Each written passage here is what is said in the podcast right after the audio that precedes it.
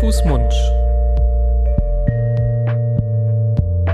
Der Podcast über Kinder- und Jugendmedizin.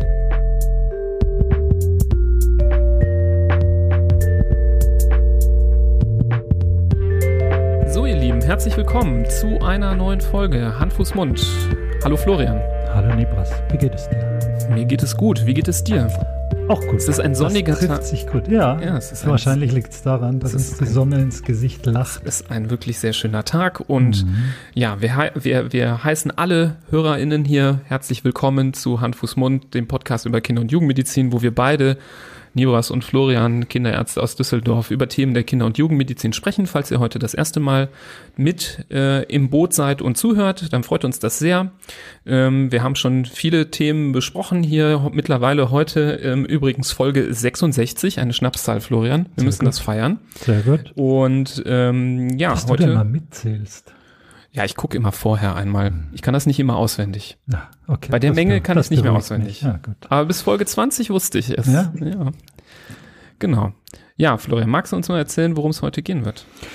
Ja, ähm, heute haben wir ein, wieder mal ein sehr, sehr interessantes Thema. Auch ein nicht ganz leichtes Thema, aber auf jeden Fall sehr hörenswert. Ein Thema, das ähm, alle jungen Eltern und auch schon äh, Eltern von größeren Kindern kennen sollten und die Inhalte kennen sollten. Ein Thema aber, das zum Beispiel meine Eltern sicher nicht kennen, ähm, weil es das zu der Zeit einfach in der Form auch noch nicht gab. Es geht um das Thema Cyber-Grooming. Was das genau ist, werden wir gleich hören. Und dazu haben wir, da freue ich mich sehr da, darüber, eine ganz besondere Expertin auf diesem Gebiet eingeladen, nämlich Julia von Weiler. Hallo, Frau von Weiler. Hallo, ich grüße Sie. Herzlich willkommen. Ähm, Frau von Weiler ist Psychologin, hat ähm, in Berlin und in New York studiert vor einiger Zeit und Sie haben sich dann nach dem Studium relativ schnell oder vielleicht auch schon während des Studiums relativ schnell um die Belange und Bedürfnisse missbrauchter Kinder gekümmert. Das hat, ähm, wie ich gelesen habe, schon in New York begonnen und hat sie dann aber auch weitergeführt, wieder zurück nach Deutschland. Ähm, Sie waren in Köln äh, tätig, Sie waren sogar in Düsseldorf tätig, hier gleich um die Mhm. Ecke, ähm, bei einer bei einem Verein, wo Sie sich auch für, für missbrauchte Kinder eingesetzt haben. Vielleicht können Sie das gleich auch nochmal in, in Kürze skizzieren. Und vielleicht können Sie einfach ein paar Sätze mal über sich verlieren, was die Hörer interessieren würde und interessieren könnte und ähm, was als Einführung zum heutigen Thema dient. Mhm. Ähm, ja, vielen Dank. Ich freue mich, äh, zumindest digital in Düsseldorf zu sein. Hier in Berlin scheint auch die Sonne. Das ist ja schon mal schön. ähm, genau. Und ich habe, äh, ich bin vor 30 Jahren, genau, im, im Juni diesen Jahr, dieses Jahres sind es 30 Jahre, während meines Studiums aus Versehen wirklich geplumpst in eine Praktikumsstelle beim damaligen Children's Safety Project und ähm, kam dort in Berührung mit dem Thema Gewalt und vor allen Dingen sexualisierter Gewalt an Kindern. Und aus drei Monate Praktikum wurde ein Jahr und äh, aus einem Praktikum wurde eine irgendwie eine Lebensaufgabe, ohne dass ich mir das damals hätte träumen lassen. Ähm, und ich habe dann in der in Deutschland bin dann aus den Vereinigten Staaten zurück nach Deutschland gekommen, habe hier zunächst mal in der damals ähm, bundesweit ersten Wohngruppe für missbrauchte Mädchen gearbeitet, also stationäre Kinder- und Jugendhilfe. Die Kinder waren damals zwischen vier und zwölf. Und äh, das ist etwas, was mich wahnsinnig geprägt hat, tatsächlich das Zusammensein und Zusammenleben mit diesen Kindern. Ich habe irre viel von diesen Mädchen gelernt und mit vielen bin ich tatsächlich heute noch über ähm, Social Media noch oder wieder in Kontakt, was mich sehr freut. Ähm, genau, und bei Kind in Düsseldorf war ich äh, auch gerne äh, einige Jahre psychologische Fachleitung. Das ist eine Einrichtung für Diagnostik und Therapie für gewaltgeschädigte Kinder äh, wurde damals aus dem evangelischen Krankenhaus in Bilk herausentwickelt und leistet immer noch ganz tolle und wertvolle Arbeit. Und während meiner Tätigkeit dort wurde ähm, mir Innocence in Danger vorgestellt, der Verein, für den ich jetzt seit 2003 auch arbeite, Ähm, also auch fast 20 Jahre bald. Ähm, und auch das hätte ich mir damals nicht träumen lassen. Ähm, das nimmt jetzt so Ausmaße an, wo man so denkt, hui, bist du schon ganz schön lange unterwegs hier in diesem Bereich. genau. Mhm. Ja, aber das spricht natürlich für eine gewaltige Expertise auf diesem, auf diesem mhm. Gebiet. Innocence in Danger ist auch so, was ich jetzt rausgehört habe und was man ja hört, auch über Sie, so Ihr Hauptprojekt im Moment. Sie mhm. sind, glaube ich, Geschäftsführerin des deutschsprachigen ähm, Teiles dieser mhm. internationalen Vereinigung. Und ein Hauptpunkt oder der Hauptpunkt äh, im Moment na wahrscheinlich ein Hauptpunkt, ist mhm. dieses Cyber-Grooming. Mhm. Können Sie uns mal allen, die jetzt mit diesem Begriff noch nicht wirklich so in Kontakt gekommen sind, mal erklären, was man darunter versteht mhm. und was darunter zusammengefasst wird? Mhm. Ähm, sehr gerne. Ähm, und Sie haben vollkommen recht, es ist ein Hauptpunkt. Ähm, die, das, das Thema oder unsere Aufgabe für Innocence in Danger ist der Kampf gegen sexualisierte Gewalt, insbesondere mittels digitaler Medien. Das klingt wahnsinnig sperrig, ähm, ist es aber gar nicht. Es bedeutet schlicht und ergreifend, dass Täter und Täterinnen, die auf der Suche nach geeigneten Opferkindern, das klingt wahnsinnig zynisch, aber nach, nach Mädchen und Jungen sind, die sie gut manipulieren können, nutzen dafür immer alle ihnen zur Verfügung stehenden Möglichkeiten und der digitale Raum bietet ihnen da eine Vielzahl von solchen Möglichkeiten. Und äh, der Begriff des Grooming ähm, kommt unschwer erkennbar aus dem englischsprachigen Raum und bedeutet ähm, die in, in, unserem Zusammenhang, in der Tierwelt bedeutet er nämlich Pflege. Äh, und im Zusammenhang mit, äh, mit sexualisierter Gewalt an Kindern bedeutet er die gezielte strategische Manipulation eines Kindes durch eine erwachsene Person hin zu einer sexualisierten Gewalthandlung. Und Cyber-Grooming bedeutet wiederum nichts anderes, als dass diese Manipulation, diese strategische Manipulation hin zu einer sexualisierten Gewalthandlung über die digitalen Kanäle stattfindet. Das kann entweder über WhatsApp sein oder FaceTime oder, ähm, oder äh, Online-Spiele oder andere Messenger-Dienste oder Instagram. Also äh, eben einfach über diese digitalen Kanäle. Und die sexualisierte Gewalthandlung kann digital oder analog stattfinden. Und das klingt jetzt auch schon wieder sehr sperrig, ist es aber eigentlich auch nicht. Digital kann das bedeuten, dass ich ähm, das Kind manipuliere vor der Webcam, sich auszuziehen, äh, sexuelle Handlungen an sich selber vorzunehmen ähm, äh, und so weiter. Also der sogenannte Livestream-Missbrauch Missbrauch in Echtzeit mittels digitaler Medien. Und ähm, oder ich verabrede mich mit dem Kind im analogen Raum und dann, so hat eine Studie herausgefunden, kommt es zumindest, wenn diese Verabredung zwischen einem Erwachsenen und einem Kind unter 14 Jahren getroffen wurde, in 100 Prozent dieser Fälle zu einer sexualisierten Gewalthandlung. Mhm. Ja. Ja, das ist krass. Das ist so ein, ähm, das ist so eine gigantische Dimension. Also deswegen habe ich so gesagt, es ist so ein, ein Teil unserer Arbeit, ähm, weil wir tatsächlich begreifen müssen, dass sexualisierte Gewalt, das ist so ein Kontinuum, auf dem das stattfindet. Und es gibt nicht entweder, entweder die digitale oder die analoge, mhm. ähm, sondern das ist längst durchdrungen, so wie unser aller Leben durchdrungen ist, die Tatsache, dass wir drei uns jetzt unterhalten, können, ist dank digitaler Technologie möglich. Ansonsten wäre das jetzt gerade ein bisschen schwierig geworden. Sie hätten nach Berlin oder ich hätte nach Düsseldorf kommen ähm, müssen, was äh, zur Zeit der Pandemie sowieso keine gute Idee ist. Also das ist auch toll und gleichzeitig öffnet das natürlich Räume für alles Menschliche. Also das Tolle, aber eben auch mhm. das Abgründige und ähm, und Gewalttätige. Und dessen müssen wir uns einfach bewusst sein. Und darüber, da müssen wir uns Gedanken darüber machen, wie wir Kinder gut auf diese gigantische Welt vorbereiten und wie wir sie dann, wenn sie beginnen, in diese Welt äh, zu treten, ähm, gut dabei begleiten können. Mhm. Können Sie vielleicht noch ein bisschen ähm, das äh, das Ausmaß der Problematik ähm, in Worte oder Zahlen fassen? Mhm. Also wovon sprechen wir im deutschsprachigen Raum? Gibt es da Zahlen und Statistiken? Und wenn Sie schon darauf eingehen, vielleicht noch die Anschlussfrage, was, was vermutet man, ähm, wie hoch da auch noch die Dunkelziffer ist, die dahinter steckt? Ja, ähm, jetzt gerade wurde die ähm, polizeiliche Kriminalstatistik aus dem Jahr 2020 veröffentlicht.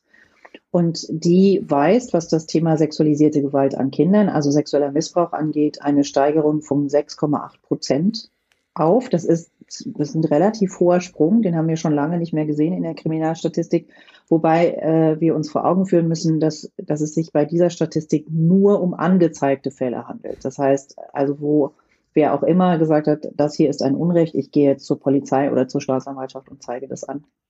Ähm, also 6,8 Prozent Anstieg bei den Fällen sexualisierter Gewalt gegen Kinder und schneiden Sie sich an, meine Herren, 54 Prozent Anstieg bei der Verbreitung von Missbrauchsdarstellungen, das, was der Gesetzgeber Kinderpornografie nennt.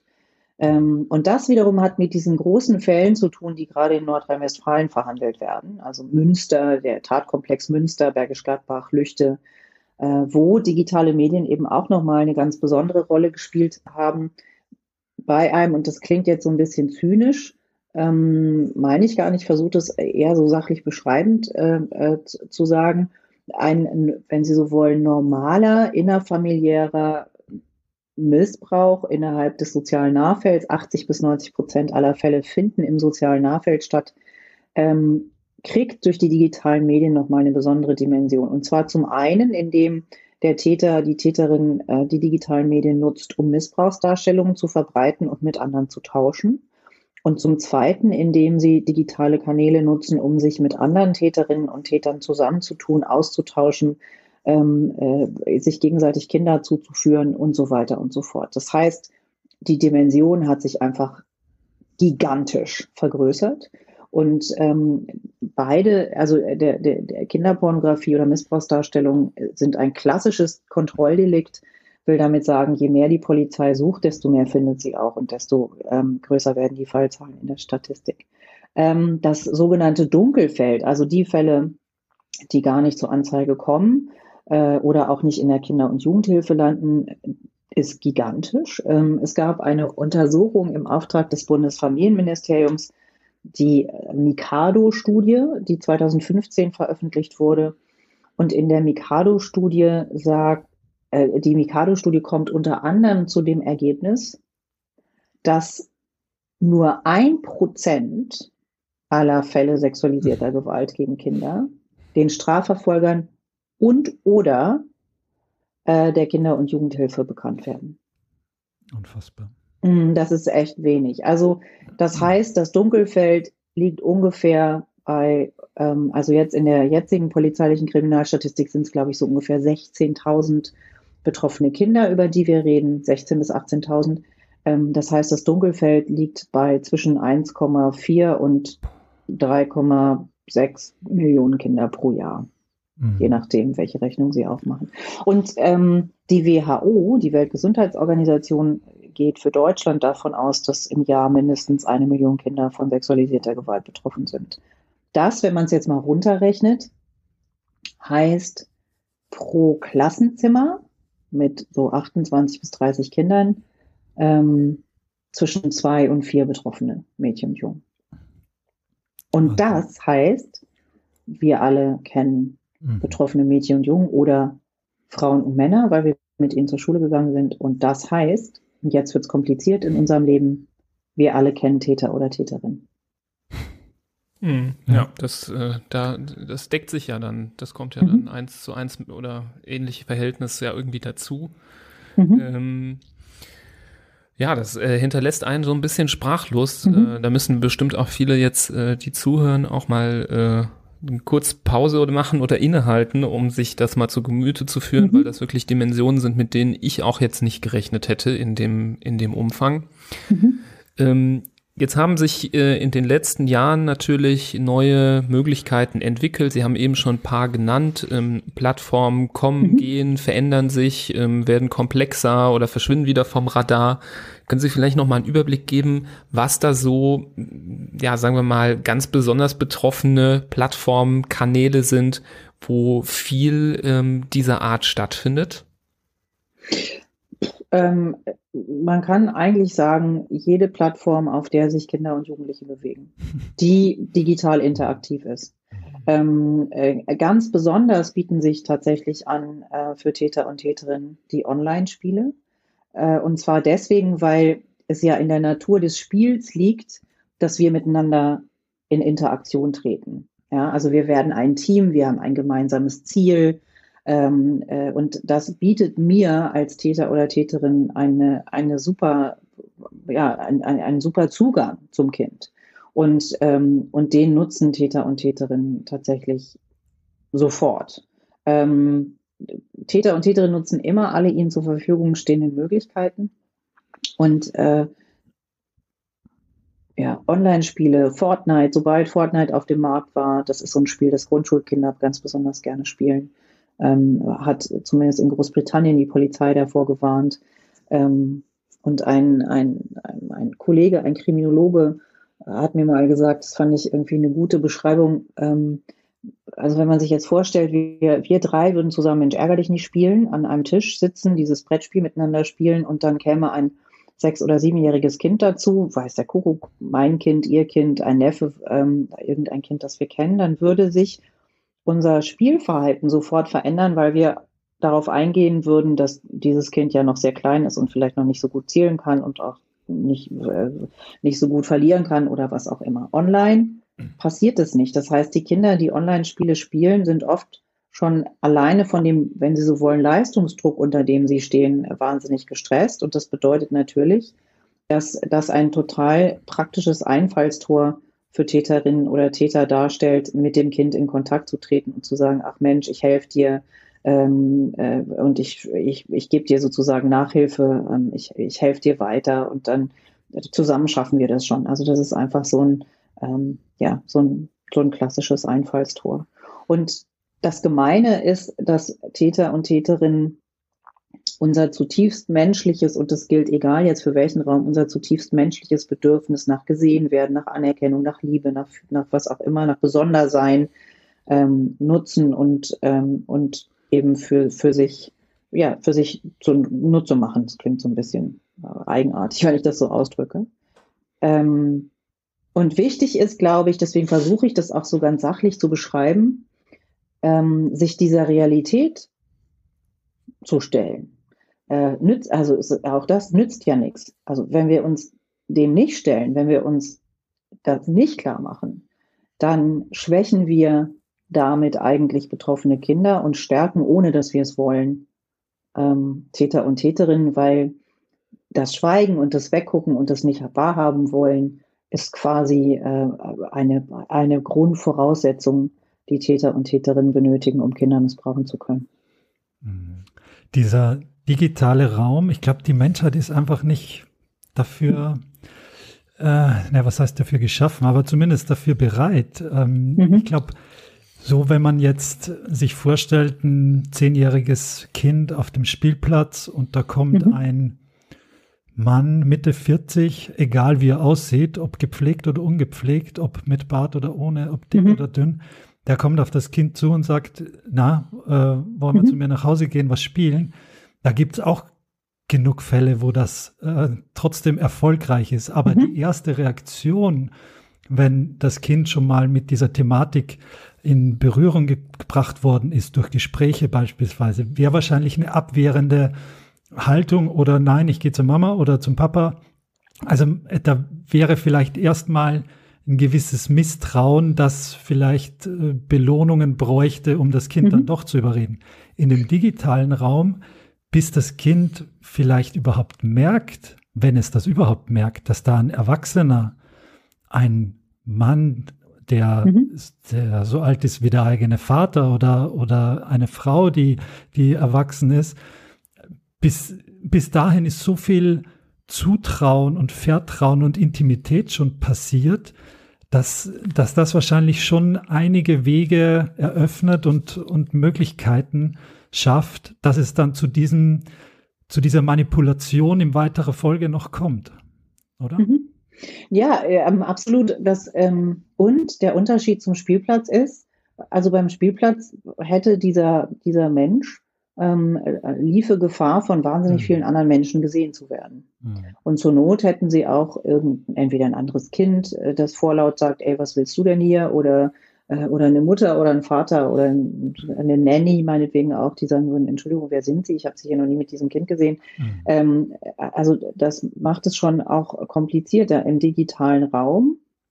Ja, und man kann die Leute ja auch so schlecht zuordnen, ne? Also ja. dadurch, dass jeder irgendwie so einen Avatar, nennt man das mhm. ja irgendwie hat, äh, gerade wenn ich an so Spiele denke, dann ähm, können ja ein 50-jähriger Mann oder Frau und ein äh, zwölfjähriges Kind können ja die gleiche Art Spielfigur haben mhm. und die ähm, sind dann auf Augenhöhe, sehen genau gleich aus und mhm. ähm, dann verbindet man sich natürlich ganz anders, als wie jetzt mhm. in deinem Beispiel so ein deutlich ältere Person auf einen zukäme. Da ähm, fällt es natürlich auch den Kindern sehr schwer, ähm, überhaupt sowas zu erkennen. Die geben sich ja dann auch gar nicht äh, mit ihrem richtigen Alter irgendwie zu erkennen. Anfangs äh, gehe ich davon aus. Und ähm, wie soll ein Kind dann ja wissen, ob das jetzt ein gleichaltriger Spielgenosse ist ähm, oder halt jemand anderes? Ne? Mhm. Absolut. Und ich glaube, ähm, also das Internet, da beschreiben Sie was total Tolles ähm, äh, und, zugleich natürlich auch gefährliches. Das Internet ist ein egalitäres Instrument von Erwachsenen für äh, Erwachsene gemacht. Das war ja auch, wenn Sie so wollen, die große Romantik um, um die, um die Online-Community. Also vor, vor, vor ähm, 20 Jahren fast haben wir uns gegründet. Also nächstes Jahr werden wir tatsächlich 20 Jahre alt. Da wurde uns vorgeworfen, dass wir äh, sowieso total autokratische, äh, zensurhörige ähm, ähm, Menschen sind und äh, von nichts eine Ahnung haben und dass die äh, Internet-Community äh, das alles unter sich regelt und dass da eben so tolle Selbstregulierungsprozesse stattfinden. Und ich war damals blöderweise einfach, geklappt. hat nicht ganz geklappt. Und ganz ehrlich, also das überrascht wahrscheinlich weder Sie noch mich, weil wenn wir uns die Menschheit anschauen, dann stellen wir mhm. einfach fest, dass sie blöderweise nicht besonders gut dazu geeignet ist, ähm, sich in, in Räumen äh, irgendwie selbstregulieren, freundlich miteinander zu bewegen. Mhm. Das ist so einfach nicht. Und, ähm, und der digitale Raum ist wahnsinnig komplex und, und ähm, gigantisch groß. Und ich finde, dass wir Kinder und Jugendliche heute mit dem Anspruch, sie müssen sich in diesem Raum zurechtfinden und das tun sie auch, weil sie so rasend gute Anwender sind oder Anwenderinnen sind, überfordern wir sie mit Ansage.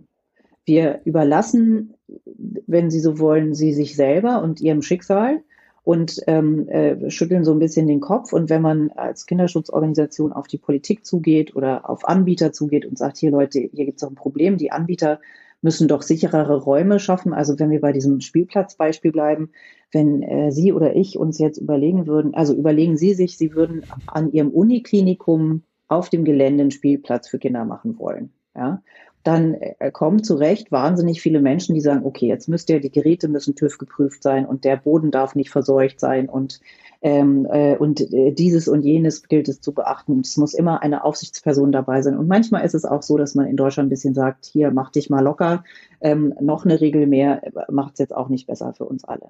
Wenn Sie diesen selben Spielplatz online zur Verfügung stellen wollen, dann müssen Sie genau gar nichts außer das lustig und einladend gestalten. Und, ähm, und da sagen wir zum Beispiel, Betreiber sind auch in die Pflicht zu nehmen, diese Räume zumindest so sicher wie möglich zu gestalten. Sowas wie eine hundertprozentige Sicherheit gibt es nirgendwo im Leben, auch nicht im digitalen Leben. Aber es gibt schon Mechanismen, wie ich das sicherer machen kann. Ich kann zum Beispiel, wenn ich so ein Spiel anbiete, kann ich ähm, kalkulieren und äh, zur Verfügung stellen bezahlte, ausgebildete Moderatorinnen und Moderatoren, die sich auch in diesen Räumen bewegen und die Kinder in Not äh, zum Beispiel über irgendeinen so Button anklicken können und wo sie dann aber nicht mit irgendeinem Chat-Roboter sprechen, sondern mit einer echten Person am anderen Ende oder so. Also da gibt es schon eine Menge, eine Menge Möglichkeiten und bisher ähm, hält, hält, halten sich alle sehr vornehm darin zurück, mhm. äh, dafür auch zu sorgen. Und am Ende heißt es, die Kinder müssen kompetenter werden und die Eltern im Übrigen auch. Boom. Ja, ja, genau. Also natürlich kann man leicht sagen, mit dem Finger zeigen und sagen, äh, ja, die Eltern müssen da äh, mehr aktiv werden, aber man muss ja auch mhm. zur Verteidigung sagen, so dieses generationsübergreifende, kinderschützende Aufklären, das fällt natürlich schwer, wenn man sich mit der Thematik nicht auskennt. Mhm. Also früher hat schon die Oma gesagt, äh, wenn, wenn, du über die Straße gehst, guck nach links und nach rechts oder wenn äh, sprich nicht mit Fremden oder mhm. nimm keine Geschenke an von jemandem, den du mhm. nicht kennst. Da wurde dann schon von früh auf äh, mit Geschichten oder mit irgendwelchen Erziehungsideen äh, den Kindern so ein gewisses, äh, ja, so ein gewisses Schutzverhalten vermittelt, was sicherlich sehr wertvoll ist und bestimmt mhm. ganz viele Kinder eben vor solchen Straftaten bewahrt hat, weil sie dann vor dem Fremden weggelaufen sind und nicht mitgegangen sind. Also da äh, äh, großes Lob natürlich an die vergangenen Generationen. Da wird aber natürlich nicht die Oma den, äh, den Enkel auf den Schoß nehmen und sagen, ja, übrigens, wenn du dich bei Fortnite anmeldest und dein äh, Spielkollege in Runde 5 äh, dies und jenes zu dir sagt, sei vorsichtig, weil der könnte viel älter sein als du. Diese Tipps, die fallen natürlich alle weg. Und ähm, wenn da keine Regulation stattfindet und da das ja auch viel Wirtschaft ist und es ja immer ums mhm. Geld geht, ähm, haben die natürlich kein Interesse durch Regulation ihr Kunden, äh, ihre Kundenschaft zu verkleinern. Nee, genau. ähm, und äh, da stößt man auf so ein moral sehr, sehr bedenkliches moralisches Problem. Mhm. Und ähm, das ist leider sehr, sehr geeigneter Nährboden für, für diese Straftaten. Das, ähm, wobei auch der, der damals der Tipp von der Oma leider nur so halbwegs gut funktioniert hat, ähm, weil 70 bis 90 Prozent, 80 bis 90 Prozent ist richtiger aller Fälle finden im sozialen Nachfeld statt. Das ist eben nicht der Fremde. Mhm. Also Fremdtäter und Fremdtäterinnen sind total selten. Und was mhm. jetzt passiert durch den digitalen Raum, vergrößert sich das soziale Nahfeld. Das wird einfach gigantisch riesig. Und, äh, und zugleich geht es wahnsinnig nah, weil wenn die meine Mobilnummer haben, wenn die mit mir über WhatsApp kommunizieren, dann trage ich die quasi alle die ganze Zeit mit mir rum. Und ähm, und das ist, also das ist die Veränderung, äh, die stattgefunden hat. Und dann haben wir ja so, auch wir am Anfang ähm, äh, haben dann immer so Tipps gegeben, ja, sag nicht, wie du heißt und sag nicht, wie alt du bist und sag auch deine Hobbys nicht und sag nicht, wo du zur Schule gehst und äh, sag auch nicht, welche Haarfarbe und welche Augenfarbe du hast. Und irgendwann mal, das war tatsächlich noch zu meiner Düsseldorfer Zeit, äh, gu guckte mich dann ein Mädchen an und sagte, mhm, Frau vom Weiler, und worüber soll ich dann noch reden? Übers Wetter oder was? und sie hatte total recht, das hat sie natürlich heute auch noch. Das heißt, wir sind soziale Wesen. Das ist ungefähr so, wir bleiben bei dem tollen Spielplatzbeispiel, als würden sie mit ihrem Kind zum Spielplatz gehen und sagen, aber rede auf gar keinen Fall mit anderen Kindern und mit deren Eltern auch nicht. Also mhm. rede am besten mit gar niemandem. Am besten guckst du auch niemanden an. Mhm. Und damit die nicht wissen, wo du wohnst und wie du aussiehst, verkleiden wir dich jetzt auch noch. So, das ist so, so ein bisschen, und dann merkt man schon, wie bescheuert das eigentlich ist. Und ähm, diese, die Online-Spiele und Social Media, die heißen ja sogar schon noch so. Das sind äh, äh, Plattformen zur sozialen Interaktion. Und da geht es darum, miteinander in Kontakt zu treten. Und wie überall auf der Welt ähm, äh, kann es sein, dass ich sehr großartigen, wundervollen, spannenden Menschen begegne, denen ich niemals begegnet wäre, wenn ich nicht auf Insta oder TikTok oder sonst wo äh, durch die Gegend laufe. Ähm, blöderweise ist die Chance, dass ich mega, ich sage es jetzt, ich traue mich einmal zu sagen, mega Arschlöchern begegnen, genauso groß. Und die Schwierigkeit besteht darin, die einen von den anderen zu unterscheiden. Und das ist schon analog nicht einfach, wenn wir ganz ehrlich sind. Also wenn wir Leute neu kennenlernen, dann funktioniert es ja erstmal auch mit so einer Art Vertrauensvorschuss. Ja, also ich gehe jetzt erstmal auf die Person zu und gehe jetzt erstmal, nehme ich zumindest an, nicht davon aus, dass der oder die mir irgendwas Blödes will, sondern ich gehe erstmal davon aus, dass, dass die mir freundlich gesonnen sein werden. Ähm, und das Gemeine ist jetzt, dass Täter und Täterinnen einfach wahnsinnig gute Manipulatoren sind. Und es eine lange Weile dauert, bis ich kapiere, ach so, äh, das ist ja komisch hier jetzt. Und das ist schon analog kompliziert. Im digitalen dauert es eben noch ein bisschen länger und dann fühle ich mich verstrickter und dann habe ich Angst, dass meine Eltern wahnsinnig enttäuscht von mir sind und ich die nächsten 150 Jahre Smartphone-Verbot bekomme. Also es gibt viele Gründe für betroffene Kinder, sich ihren Eltern ähm, nicht anzuvertrauen, äh, weil sie auch, weil sie oft nicht wollen, dass ihre Kind, dass ihre Eltern enttäuscht sind oder leiden und selber Angst bekommen. Ja, die versuchen dann auch Eltern zu beschützen.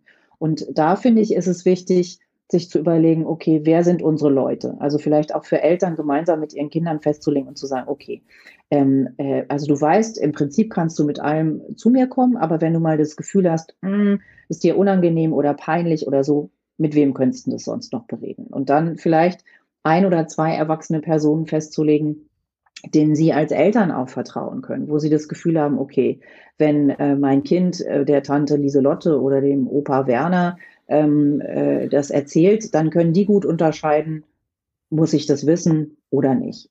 Und es gibt ja auch Dinge, die Eltern nicht wissen müssen, tatsächlich. Ähm, die, die, die behalten die dann eben für sich. Und wenn es ernst wird, ist es halt wichtig äh, zu sagen, übrigens hier, es gibt ein Problem, wir müssen da mal reden.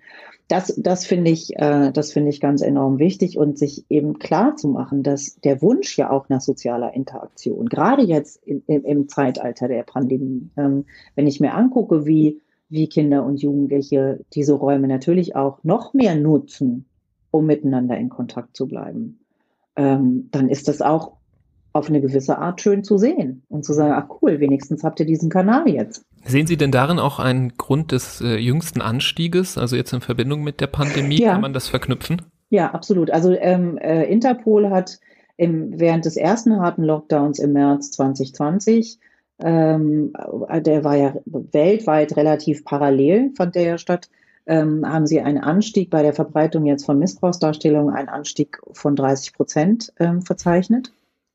Ähm, und es ist klar, also die analogen Räume sind leer. Mhm. Im wahrsten Sinne des Wortes. Ähm, das heißt, alle strömen in den digitalen Raum und, äh, und nochmal, Täter und Täterinnen sind schlau. Die gehen natürlich dahin, wo Kinder und Jugendliche sind. Und, äh, und das sind dann eben noch mehr digitale Räume. Und deswegen, ja, müssen wir es ist so ein bisschen, mh, mm, ja, wenn, nochmal, dieses super Spielplatzbeispiel. Wenn Ihr Kind noch super winzig ist, dann gehen Sie immer gemeinsam mit Ihrem, Ihrem Kind zum Spielplatz und, und zeigen ihm, wie man irgendwo hochklettert oder runterrutscht und äh, achten darauf, dass es eben noch nicht auf die Spielgeräte für ältere Kinder klettert, sondern bei den anderen bleibt. Und je älter ihr Kind wird, desto selbstbestimmter kann es sich auf diesem Spielplatz bewegen, desto mehr trauen sie ihm zu. Und wenn der Spielplatz nicht wahnsinnig weit weg ist von ihrem Zuhause ähm, äh, oder eben leicht zu erreichen ist, dann mit einem gewissen Alter lassen sie ihr Kind da auch alleine hingehen, treffen klare Verabredungen mit ihrem Kind, ähm, bereden sich mit anderen Eltern, deren Kinder auch da sind und so weiter. Also da, das ist eigentlich so ein schönes Bild, wie, wie Kinder ja auch immer selbstständiger werden und wir sie auch gehen lassen müssen. Ähm, Wenn es ums Digitale, um den digitalen Spielplatz geht, machen wir das aber oft gar nicht. Ja, da denken wir irgendwie so, ach so, ja, Fortnite, alles klar. Keine Ahnung, wie das funktioniert. Mein Kind äh, kann das aber, ist schon auf Level 94 oder was auch immer. Ähm, der wird schon wissen, was er, was er tut. Ähm, und da sich eben klar zu machen, ja, vielleicht was die Spielmechanik angeht, weiß er oder sie, was er tut oder sie tut, aber eben nicht, was sich drumherum noch alles bewegt. Und das bedeutet, ja, mein Kind an die Hand zu nehmen und, äh, und es in diese digitale Welt auch tatsächlich zu begleiten. Ähm, was im Übrigen nicht heißt, dass sie super Gamer werden müssen oder Gamerinnen, ähm, sondern dass sie einfach ein bisschen kapieren müssen, wie so ein Spiel funktioniert. Und dazu ein kurzer Tipp. Äh, in NRW gibt es tatsächlich äh, ein eine super, oder es gibt eine Plattform aus NRW, die natürlich allen zugänglich ist in ganz Deutschland. Ähm, das ist der Spieleratgeber-nrw.de.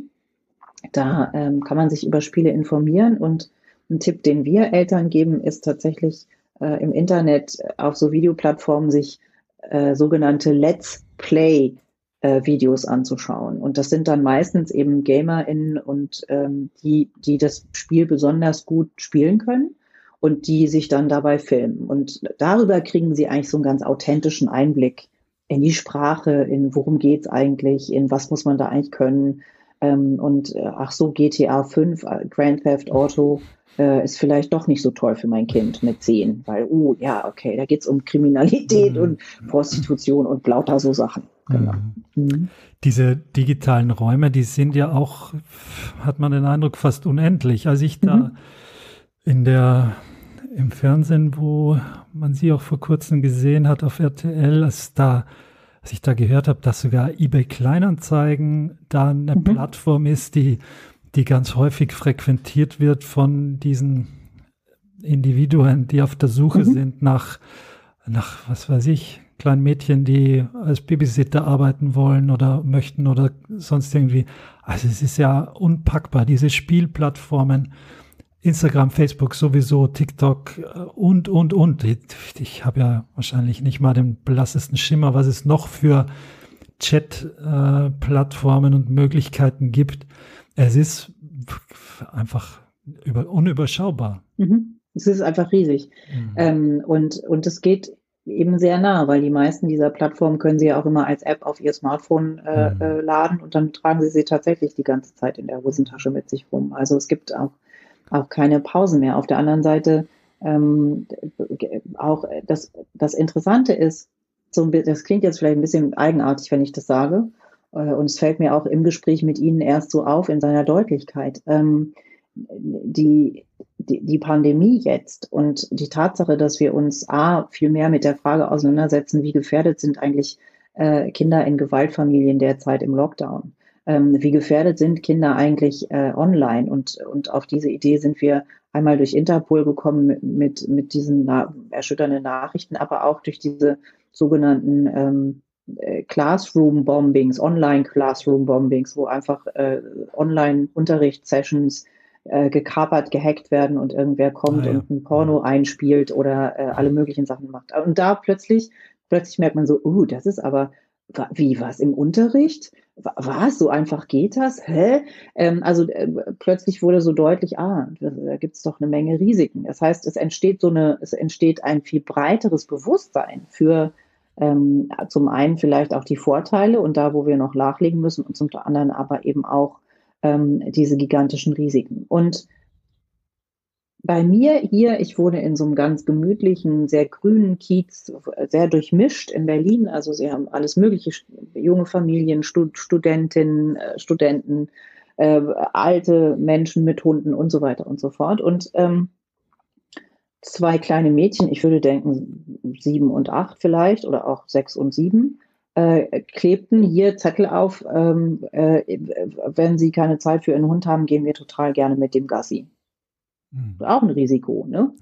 Ja, ähm, also ich will damit nur sagen, diese Risikoräume gibt es im Analogen ganz genauso. Hm. Und äh, die Pinnwand im Supermarkt, wo ich dann den Babysitterdienst anbiete, ist genauso ein Risiko. Und das Risiko aber, gehört ja auch dazu, aber im analogen Raum sind wir es geübter darin, unsere Kinder zu begleiten ähm, als im digitalen. Ich glaube, das ist der entscheidende Unterschied. Und digital haben Täter und Täterinnen einen ganz entscheidenden Vorteil. Sie haben den direkten und vollkommen unbeobachteten und ungestörten Kontakt zum Kind. Das haben sie nirgendwo anders. Das haben sie eben auch nicht, wenn sie im analogen Raum äh, an der Haustür von der Familie klingeln und sagen, ich bringe dir hier meinen Hund vorbei, damit ihr euch mal kennenlernt. Mhm. Ich meine, im analogen Raum muss man sagen, diese zwei Beispiele, die Sie jetzt genannt haben, die sind für mich auch irgendwie unvorstellbar, dass ich mir vorstelle, mhm. meine zwölfjährige Tochter äh, schlägt bei Rewe einen Zettel ans schwarze mhm. Brett mhm. und äh, sucht eine Gelegenheit zum Babysitten. Also die Gelegenheit gibt es entweder im Bekanntenkreis oder im, ich meine, da, auch da, nein. Ähm, ich verstehe, oder, was Sie sagen ja, wollen. Mhm. Oder eben nicht. Und genauso mit den mhm. beiden Mädels, die da Hunde sitten wollen. Das ist jetzt in meinen Augen auch nicht der, äh, der richtige Zugangsweg. Nichtsdestotrotz, wenn das, wenn dem doch so wäre, dann könnte man zumindest sagen, okay, du hast, da hat sich jetzt jemand gemeldet, der hat mhm. einen kleinen Terrier, auf den sollst du aufpassen. Da komme ich mal mit und guck mir das mal an. Die Umgebung, was ist das für ein Mensch? Die, ist das vielleicht selbst eine Familie oder, oder, oder. Da im Digitalen, genau wie Sie sagen, da kommt das ja gar nicht zur Sprache. Das wird ja, das ist ja ohne entdeckt zu werden, gibt es da eine Zweier, manchmal vielleicht auch mehr äh, Parteienkommunikation, die im Geheimen stattfindet mit höchster Manipulation, wo man ja nichts sagen darf, der Mama und dem Papa, weil sonst wären die ja böse auf einen und etc. etc. Also da gibt es ja diese auch diese Zugriffspunkte für die Erziehungsberechtigten gibt es ja gar nicht, mhm. was die Sache natürlich noch viel schwerer macht. Eine Frage, die ich mir stelle, ist, spielt die Geschlechterverteilung eine Rolle, sowohl bei den Opfern als auch bei den Tätern? Mhm. Ähm, also bei den Tätern Frage. ist es mhm. wahrscheinlich ähm, wahrscheinlich klar auf einer, auf der männlichen Seite, aber wahrscheinlich nicht so, wie man es wie man's glauben würde, oder? Mhm. Genau. Ähm, also internationale Studien sagen, 10 bis 30 Prozent, ist ja eine relativ große Spanne, der mhm. Taten werden von Frauen begangen. Mhm. mhm. Ich glaube, dass das noch zu, zu konservativ geschätzt ist. Äh, Nochmal diese Mikado-Studie, von der ich vorhin schon mal erzählt habe, äh, in der haben 46,8 Prozent betroffener Jungs und Männer von mindestens einem Missbrauch durch eine Frau berichtet. Ähm, und das sagt uns zwei Dinge, nämlich, dass diese Jungs und Männer von mehr als einer Person missbraucht wurden und dass eine dieser Personen, mindestens eine dieser Personen, eine Frau war. Das, äh, ich finde, knapp die Hälfte der Jungs äh, ist jetzt kein Randphänomen mehr, mhm. sondern also es waren äh, zehn Prozent der Mädchen haben, haben das geäußert. Also da gab es irgendwie so eine so eine Unterschiedlichkeit. Deswegen ähm, sprechen wir, mein gesamtes Team und ich schon immer ganz selbstverständlich immer von Tätern und Täterinnen. Mhm um einfach den Mädchen und Jungen, den Männern und Frauen, die durch sexualisierte Gewalt von Frauen betroffen sind, den Raum zu geben und zu sehen, wir wissen, es gibt euch, wir sehen euch, auch wenn wir euch jetzt nicht konkret sehen, wissen wir, ihr seid da, äh, wir sehen, dass es euch gibt. Wir ähm, adressieren das auch, wir haben vor diesem äh, Thema keine Angst und ähm, mit uns habt ihr Ansprechpersonen, an die ihr euch wenden könnt. Ähm, das ist gesellschaftlich, hat sich das noch nicht so richtig weit durchgesetzt und dann führt man immer sehr eigenartige Unterhaltung, die ich jetzt hier auch gar nicht wiedergeben will. Was, wenn man sich die Betroffenheit anschaut, also betroffene Mädchen und Jungen, betroffene Frauen und Männer, dann ähm, ist zumindest im Hellfeld ähm, und auch im Dunkelfeld, also die, die, sagen wir mal, jetzt auch politisch aktiv werden oder Selbsthilfegruppen gründen oder, oder, oder, da haben sie ungefähr zwei Drittel Frauen, ein Drittel Männer, zwei Drittel Mädchen, ein Drittel Jungs. Ähm, auch da glaube ich, dass der Anteil der Jungen durchaus höher ist, gerade, ähm, das klingt jetzt so ein bisschen bescheuert, gerade ähm, wenn es um, um sexualisierte Übergriffe und Gewalt durch Mädchen und Frauen geht. Ähm, weil das oft so umdefiniert wird noch von der Gesellschaft. Ne? Das ist so ein, ja, der, also der wurde halt in die Liebe eingeführt. Was für ein Schwachsinn. Ähm, oder so. Also, ne, wenn man sich das selber andersrum vorstellen würde, würde, würde, würden alle aufschreien und sagen, was, wie, was hat dieser Mann mit diesem Mädchen gemacht? Und wenn es aber eine Frau mit einem Jungen macht, ähm, dann, auch wenn sie sich dazu Zeitungsberichte durchlesen, dann wird das auch, auch plötzlich ganz eigenartig umschrieben. Und ich denke so, Gott, also, ja, die hat den missbraucht, Punkt. Und äh, da, glaube ich, sollten wir äh, noch uns viel, viel, viel, viel besser ähm, aufstellen und offener sein dafür, dass es diese Möglichkeiten gibt. Und um dieses Bild jetzt äh, einmal abzurunden, weil wir müssen natürlich auch gleich noch über die Möglichkeiten sprechen, was Eltern auch tun können, um das Ganze vielleicht nicht geschehen zu lassen. Aber jetzt um dieses Täter-Opfer-Bild jetzt einmal noch weiter zu skizzieren, die gleiche Frage, die ich gerade schon mit dem Geschlecht gestellt habe, vielleicht bezüglich des Alters, mhm. sowohl was die Kinder angeht, bis wie weit geht das runter. Ich würde denken, das hängt einfach davon ab, ob das Kind die Möglichkeit hat, da im digitalen Raum selbstständig äh, herumzuwerkeln. Mhm. Und natürlich auch, was die Täter angeht. Mhm. Also ähm, der klassische oder der Stereotype, klassisch klingt irgendwie viel zu freundlich, der Stereotype Online-Täter, Täterin wird äh, beschrieben in der Literatur als ähm, eher männlich, aber immerhin doch auch äh, 25 Prozent Frauen. Ähm, gebildet. Mhm. Mhm. Also nicht so ganz alt, also so mittelalt. Ähm, in Arbeit sein, nicht vorbestraft und meistens auch in stabilen Beziehungen lebend. Herzlichen Glückwunsch. Selbst missbraucht? Fragezeichen? Hm, gute Frage. Das, äh, ähm, das sagen die Studien tatsächlich nicht. Aber wissen Sie, was ich daran total interessant finde? Diese Frage stellen eigentlich alle immer nur, wenn es um männliche Täter geht. Also der Umkehrschluss als Junge selbst, als Junge missbraucht, wird der Mann zum Täter, gilt interessanterweise für die weiblichen Opfer nicht. Zumindest nicht, wenn es um Sexualstraftaten geht. Mhm.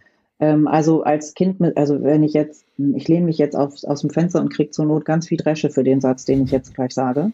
Ähm, aber als Mädchen missbraucht und dann wird man so eine total zickige, anstrengende Frau, in, äh, die alle drangsaliert. Das ist so ein Umkehrschluss, den viele ziehen. Aber nicht, mhm. als Mädchen missbraucht wird die Frau zur Täterin. Als Junge missbraucht wird der Mann zum Täter, ist ein, äh, ist ein Schluss, den ganz viele sehr schnell ziehen. Deswegen finde ich, finde ich es bei dieser Frage immer so interessant, äh, ne, was bedeutet es auch für unsere Ansprache von Mädchen und Jungen, wenn wir ihnen helfen wollen? Und, äh, und ja, vor welchem Hintergrund betrachten wir das? Das führt auch für heute jetzt viel zu weit. Mein Appell ist eigentlich nur, bitte, liebe Eltern, wenn ihr euch Sorgen macht, ähm, ein, ein, ein, ein, euer Sohn oder ein Junge, den ihr kennt, könnte missbraucht werden, ähm, dann nehmt diese Sorge ernst und packt nicht gleich noch die Sorge obendrauf, könnte der jetzt später dann mal ein Täter sein, sondern beschäftigt euch erstmal mit der Frage, wie kann ich diesem Jungen jetzt gut helfen und was braucht er und äh, was braucht er auch, um sich mitteilen zu, zu können. damit kann ich wahrscheinlich verhindern, dass es mhm. diese Folge dann hat. Mhm. Genau, also und es gibt, also das, was ähm, für eine Täterschaft ähm, eine Grundvoraussetzung in der Biografie oder, oder das in der Grundvoraussetzung, das ist ja ganz schrecklich. Nein, also das, was äh, viele Täter und Täterinnen in ihrer Biografie tatsächlich mitbringen, ist, dass sie in gewalttätigen Zusammenhängen groß geworden sind. Ähm, das bedeutet aber gar nicht unbedingt, dass sie selber, also sowas wie Ge Gewalt gegen die Mutter, ja, oder, äh, oder alkoholkranke Eltern oder, oder, oder. Also in, in, äh, in Zusammenhängen und dass sie, dass sie nicht unbedingt selber Opfer von Gewalttaten geworden sind, aber Gewalt beobachtet haben. Ähm, das scheint ein Kriterium zu sein, das ganz viele mitbringen. Und das würde auch irgendwie so ein bisschen Sinn ergeben, finde ich. Ähm, aber dazu kann ich jetzt profunder gar nichts mehr sagen. Wenn man sich die Kinder anschaut, dann muss man jetzt ein bisschen gucken, ähm, wenn wir über, ähm, wenn wir über Cyber Grooming sprechen, also Mädchen und Jungen, die online unterwegs sind, dann beginnt das in dem Moment, in dem Mädchen und Jungen eben online unterwegs sind. Und das passiert ja immer jünger. Ähm, und die Spiele sind äh, durchaus interaktiv, also auch so ein Spiel wie FIFA ähm, was ja wirklich ganz viele, äh, ähm, muss nochmal ein bisschen Stereotype zu sagen, besonders gerne kleine Jungs spielen. Ähm, auch das verfügt über eine Chatfunktion. Ähm, Fortnite habe ich vorhin schon erwähnt, dieses Spiel. Das ist äh, eigentlich, es wird empfohlen ab 12. Wir würden auch sogar eher sagen so 13, 14. Aber das spielen ganz viele Kinder in der Grundschule. Da gibt es, ähm, glaube so ich, so eine, so eine Version, die so gut wie keine Altersbeschränkung hat bei Fortnite. Mhm. Das ist genau. diese, also eigentlich, wenn man die normale Version kauft, die ist ab 12, glaube ich. Und äh, dann gibt es aber eine Form, die ist ohne, ohne Altersbegrenzung. Mhm. Das ist auch un, unfassbar. Und wenn man sich das Spiel nee. dann mal anguckt, was da gemacht wird, äh, man ist unter dem Deckmantel ist, man kann kreative Dinge erbauen, äh, aber man ballert halt auch so lange, bis nur mehr einer steht. Äh, ja klar, das, das ist ja das Ziel, ist ja zu überleben, ne? Genau, aber ähm, ähm, also A, toll, dass Sie das wissen und sich damit auseinandergesetzt haben. Ich hab, bin jetzt dazu übergegangen, wenn ich äh, zum Beispiel auch Fortbildungen für Fachkräfte anbiete, ähm, denen zu sagen, okay, be bevor ich komme, möchte ich, dass sie sich mindestens eine halbe Stunde mit irgendeinem Spiel, meistens gebe ich ihnen dann drei zur Auswahl, beschäftigt haben. Und einmal bin ich sogar so weit gegangen zu sagen, ich möchte, dass sie sich Fortnite runtergeladen haben und das mal ausprobiert haben.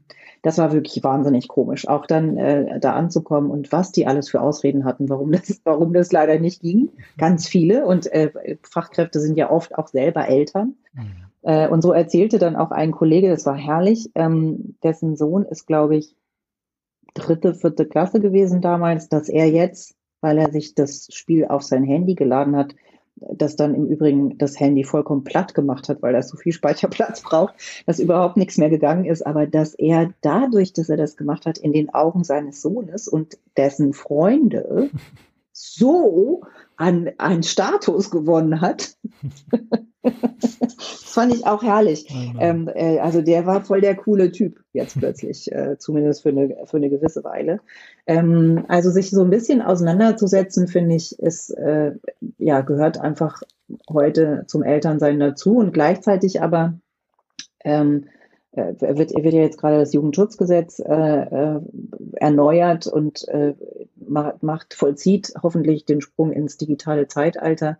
Und da gehört dann eben zum Beispiel auch dazu, dass diese Alters, ähm, Alterskennzeichnungen für Spiele irgendwie eindeutiger werden und dass sowas wie Interaktionsrisiken, so, so nennen sie das, eben mit in die, in die Bewertung äh, und damit in die, in die ähm, Altersklassifizierung aufgenommen werden müssen. Äh, und das ist etwas, gegen das sich die Spieleindustrie im Übrigen wahnsinnig gewehrt hat. Ähm, und ich glaube, dass wir uns so insgesamt, jetzt werde ich kurz mal ein bisschen philosophisch vielleicht, ähm, tatsächlich überlegen müssen, wie sehr wir eigentlich alle von der Digitalindustrie auch eingekauft und, äh, und eingeseift, eingenebelt, eingedieselt worden sind. Ähm, und dass es ihnen einfach über einen sehr langen Zeitraum gelungen ist, sehr offensiv ja auch zu sagen, was sie wollen, nämlich ähm, sie wollen, dass wir uns auf ihre Plattform begeben und da einfach nie wieder runtergehen. Ähm, und sie wollen, das sagen sie ja auch total offen, sie wollen ganz viel über unser, unser digitales Verhalten lernen und im Übrigen jetzt gerne auch noch über unser analoges Verhalten. Wollen sie auch noch ganz viel wissen. Sie wollen wissen, was wir essen und trinken und äh, wann wir schlafen und wie unser Pulsschlag zu jeder Zeit ist. Ähm, da, das, da, da, damit halten sie ja gar nicht hinter den Berg. Das, was ihnen gelungen ist irgendwie, äh, begonnen mit Mr. Zuckerberg und Facebook, ist uns ähm, glauben zu lassen, dass wir das total toll finden und auch wollen. Ja. Und das gar nicht zu hinterfragen. Das finde ich spannend. Also das, wir sind ja, wenn Sie so wollen, ein gigantisches soziales Experiment.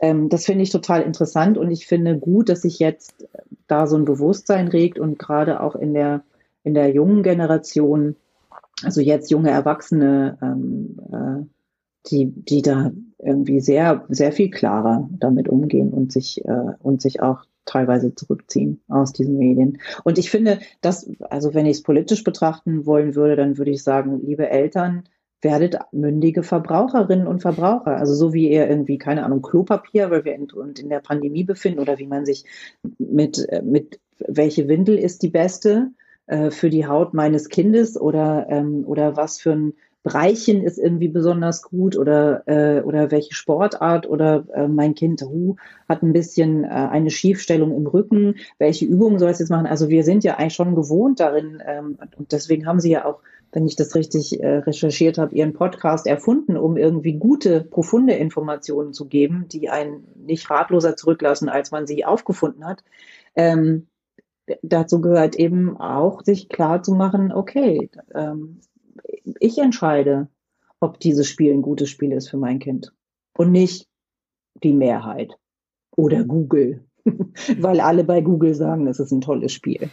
Das, ja. ist, äh, das ist ja interessant. Ich glaube, das mhm. ist halt vielleicht echt eine Erkenntnis für viele, die jetzt hier äh, zuhören, dass ja, das manchmal gar nicht so leicht ist, ähm, selbst wenn man sich damit beschäftigt, was ist denn jetzt altersgemäß, dass mhm. man nicht vergessen darf, dass diese Altersregelungen sich wirklich maßgeblich ja an die Gewalt äh, mhm. im Spiel ähm, orientieren. Also wenn irgendein Spiel, wo äh, mit Erdbeeren äh, irgendwie rumgeworfen wird, dann äh, darf man das ab null oder ab sechs Jahren spielen und sobald geschossen wird, ähm, ist es irgendwie ähm, für ältere Kinder äh, mhm. geeignet und man denkt sich, na gut, das ist ja harmlos und vergisst ist dahinter diese Möglichkeiten des sich Verlierens in Chaträumen oder in genau. Connections zwischen äh, Spielern, wo man gar nicht weiß, wer dahinter steckt. Durch das Internet, was da noch mit reingekommen ist, ist das natürlich sehr schwierig geworden. Früher, mhm. wenn ein Kind äh, ein Nintendo am Fernseher angeschlossen hatte, war das ein bisschen leichter äh, irgendwie zu, ja, ich will es nicht überwachen nennen, sondern so mhm. zu verfolgen als Eltern, ob man da das Richtige irgendwie eingekauft hat fürs Kind, ja oder nein. Ähm, das haben damals auch schon viele nicht hingekriegt und äh, ja. ähm, vernachlässigt vielleicht das Thema, da achten schon viele drauf. Ich finde das ein bisschen unfair, weil ähm, viele vielleicht jetzt da auf den Trichter gekommen sind, da mal aufzupassen und äh, mehr drauf zu gucken und mittlerweile hat sich das Problem schon ganz weiterentwickelt. Es geht nicht mehr nur noch um die Gewalt, sondern um die Räume auch drumherum. Deswegen finde ja. ich, äh, müssen wir einmal kurz vielleicht nochmal um das Thema Aufklärungsarbeit sprechen weil die Aufklärungsarbeit in diesem Fall auch wichtig ist, nicht nur ähm, auf Seiten der Kinder, sondern auch auf Seiten der Eltern. Und beide, äh, bei beiden würde mich mal interessieren, was gibt es da bisher? Was wird gemacht? Ähm, jetzt ein extremes Beispiel oder extreme Frage, ist, ist es für Kinder schon in irgendwelchen Ländern irgendwie ins Curriculum der Schule mit eingegangen, dass sie mit, mit dem Thema Cybergrooming mal konfrontiert werden, wenn sie mal den Umgang mit dem Internet lernen? Oder, und das ist vielleicht äh, dann die Antwort, ist das völlig unterrepräsentiert bis heute? Hm ist total unterrepräsentiert. Wenn, wenn wir uns jetzt gegenüber sehen, äh, sitzen würden, dann würden Sie sehen, dass ich immer mehr lächle, aber gar nicht so fröhlich, sondern es ist ähm, der Föderalismus, 16 Bundesländer, 16 Kultusministerien, 16 unterschiedliche Regelungen, äh, macht es nicht einfacher und das ist auch so ein bisschen ermüdend, weil wir äh, zusammen mit anderen Kinderschutzorganisationen seit, ähm, haben wir uns mal zusammengesetzt in 2009 bereits, ist jetzt auch schon ein bisschen her. Und haben so ganz viele, wie wir fanden, äh, total schlaue praktische Forderungen aufgeschrieben, zum Beispiel, dass das Thema sexualisierte Gewalt und natürlich auch sexualisierte Gewalt und digitale Medien äh, in die Ausbildung zum Beispiel auch von Kinderärzten und Kinderärztinnen gehört oder, ähm, oder auf jeden Fall Lehrkräfte und SozialarbeiterInnen und so weiter und so fort. Ähm, passiert ist das noch lange nicht. Und wenn es um das Thema Cybergrooming geht, ähm, dann gibt es eben immer so Workshops. Also auch wir als Innocence in Danger, mein Team, äh, und ich machen ja Angebote und, und haben, werden da auch total viel frequentiert. Ähm, jetzt hier in Berlin zum Beispiel haben wir ein Angebot für dritte und vierte Klassen, so einen interaktiven Parcours, ähm, den wir mit den Kindern durchlaufen. Und das wird in der Tat bezahlt äh, von der Landeskommission Berlin gegen Gewalt und steht den Berliner Grundschulen kostenlos zur Verfügung dann ist es natürlich eine Frage der Kapazitäten. Also ne, ähm, wir haben jetzt schon ein paar tausend, äh, tollerweise ein paar, auch in der Pandemie, da sind wir dann sofort online gegangen, haben wir äh, einige tausend Kinder ähm, durch das Programm geschleust mit viel Freude. Mir macht das irre Spaß, auch ähm, ich habe viel zu selten Gelegenheit, aber mit, mit diesen Kindern äh, da durchzuhampeln und zu hören, was die so zu sagen haben zur digitalen Welt. Ähm, es ist eben noch nicht ein klarer Bestandteil des Curriculums. Und wir bei Innocence unterscheiden auch nochmal zwischen Medienkompetenz und dem, was wir die digitale Beziehungskompetenz nennen. Und für mich bedeutet Medienkompetenz, ähm, und so ist sicher der wissenschaftliche Begriff gar nicht gemeint, aber für mich als, als so einfach denkende Person ist, bedeutet Medienkompetenz, ich weiß, ich, ich kann das anwenden, ich kann auch sowas wie eine PowerPoint und ich kann auch, äh, ich, ich kapiere, ich habe irgendwie eine Fingerfertigkeit und so, also ich kann das Medium kompetent anwenden. Und die digitale Beziehungskompetenz hört sich immer noch schrecklich an und wir haben einfach noch keinen besseren Begriff gefunden, aber Beziehung ist kompliziert. Ähm, Kommunikation ist kompliziert. Das Ganze digital ist richtig kompliziert. Und da wollen wir ähm, den Mädchen und Jungen dabei helfen, selbst im wahrsten Sinne des Wortes selbstbewusst und achtsam und respektvoll mit sich und anderen umzugehen. Und ähm, da haben wir so Workshops entwickelt, die, ja, wo die das üben können und wo wir auch gar nicht sagen, das ist richtig und das ist falsch, bis auf so ein paar Dinge, die, wo wir schon eindeutig auch sagen, nee, das geht nicht, so darf man nicht miteinander umgehen. Aber unser Anliegen ist es tatsächlich, ihnen Handwerkszeug an die Hand zu geben, ähm, dass es ihnen erlaubt, selber für sich zu gucken, wie ist es denn gerade? Weil Beziehungen sind ja blöderweise auch noch total unterschiedlich. Mit den einen kann ich so weit gehen, mit den anderen nicht. Ähm, und das finde ich gehört auch mit in den Unterricht, wenn Sie so wollen. Ähm, aber ich kenne tatsächlich noch kein einziges Bundesland, das sowas wie Medienkompetenz mit in den Lehrplan für Schülerinnen und Schüler aufgenommen hätte.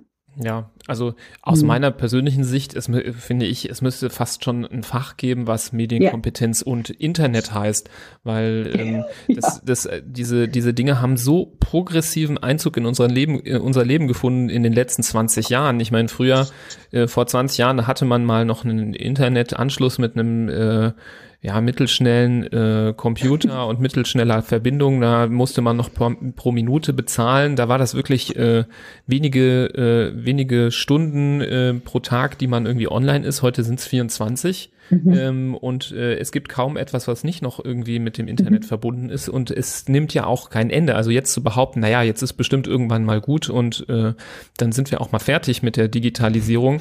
Das kann man sich ja auch nicht vorstellen. Das mhm. ähm, nimmt ja immer weiter ähm, ja, Einhalt in unser Leben. Und äh, da fragt man sich schon, äh, ist das nicht vielleicht sinnvoller, das äh, jetzt irgendwie zu lernen? Ähm, ist jetzt mhm. äh, zynisch, wenn ich das so sage. Natürlich nichts gegen zum Beispiel die Physik oder so.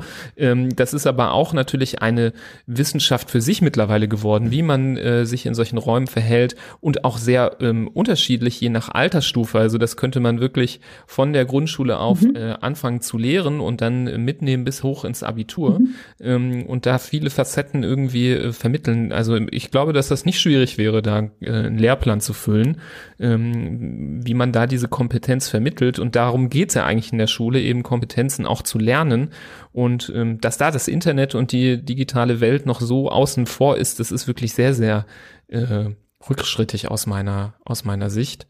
Ähm, trotzdem vielleicht nochmal, ähm, wollte ich nochmal auf einen Punkt eingehen, da wir ja jetzt auch zumindest von Seiten der Eltern Aufklärungsarbeit ja zumindest hier gerade jetzt in diesem mhm. Podcast ja leisten, ähm, somit ja auch ein Teil meiner Frage von eben beantwortet, äh, die die, die fragen sich natürlich jetzt, ähm, gibt es denn auch mal so etwas klarere Empfehlungen? Vielleicht denken die sich jetzt gerade, ja, die erzählen gerade so viel, das ist interessant, aber ich möchte es jetzt mal ganz genau wissen. Mhm. Was würden Sie oder was würde vielleicht Ihre Organisation empfehlen? Wenn wir jetzt mal so ein paar ähm, äh, Pfeiler so durchgehen, also ab wann kann ein Kind ein Handy haben, ab wann mhm. kind, kann ein Kind ein Smartphone haben, mhm. ab wann kann ein Kind einen Social Media Account haben und ab mhm. wann kann ein Kind ähm, E-Mail-Adresse haben. Haben Sie da intern oder äh, auch nach außen hin so Empfehlungen, ähm, die man vielleicht ganz leicht in ja. paar Sätze packen kann? Mhm. Also ähm, ein Handy, so ein Tastentelefon, mit dem ich dann auch äh, zu Hause anrufen kann, wenn es später wird oder der Bus liegen geblieben ist oder so, ähm, können die natürlich auch schon in der Grundschule bekommen äh, klar. Das muss aber wirklich kein internetfähiges äh, Gerät sein, sondern ähm, meinetwegen noch mit drei Kurzwahltasten programmiert, äh, damit ähm, mein Kind wen auch immer anrufen kann, wenn irgendwas sein sollte. Smartphones, also internetfähige Smartphones, finden wir allerfrühestens ab 12, eigentlich lieber ab 14. Also da gilt tatsächlich die Devise, finden wir, je später, desto besser. Was nicht bedeutet, dass ihr Kind niemals in seinem Leben, bis es zwölf oder vierzehn ist, äh, ein Smartphone in der Hand haben sollte. Ähm, das wird ja, ne, also die, diese Diskussionen darum sind ja oft auch sehr eigenartig. Und ähm, die Frage, die wir uns ja stellen müssen, ist, wenn wir Kinder auf die digitale Welt vorbereiten, wie machen wir das? Und bedeutet, und es gibt Leute, die wollen uns äh, sagen, äh, Kinder auf die digitale Welt vorzubereiten, geht nur, wenn ich ihm schon in der ersten Klasse ein Smartphone kaufe. Das sagt der Präsident der Bitkom ganz, ganz ernsthaft. Und er sagt auch, wenn ich das meinem Kind nicht kaufe, wenn es in die erste Klasse kommt, dann verwehre ich ihm digitale Bildung. Ähm, bisher hat mir noch kein Mensch erklären können, was digitale Bildung und der Besitz eines Smartphones eigentlich miteinander zu tun haben.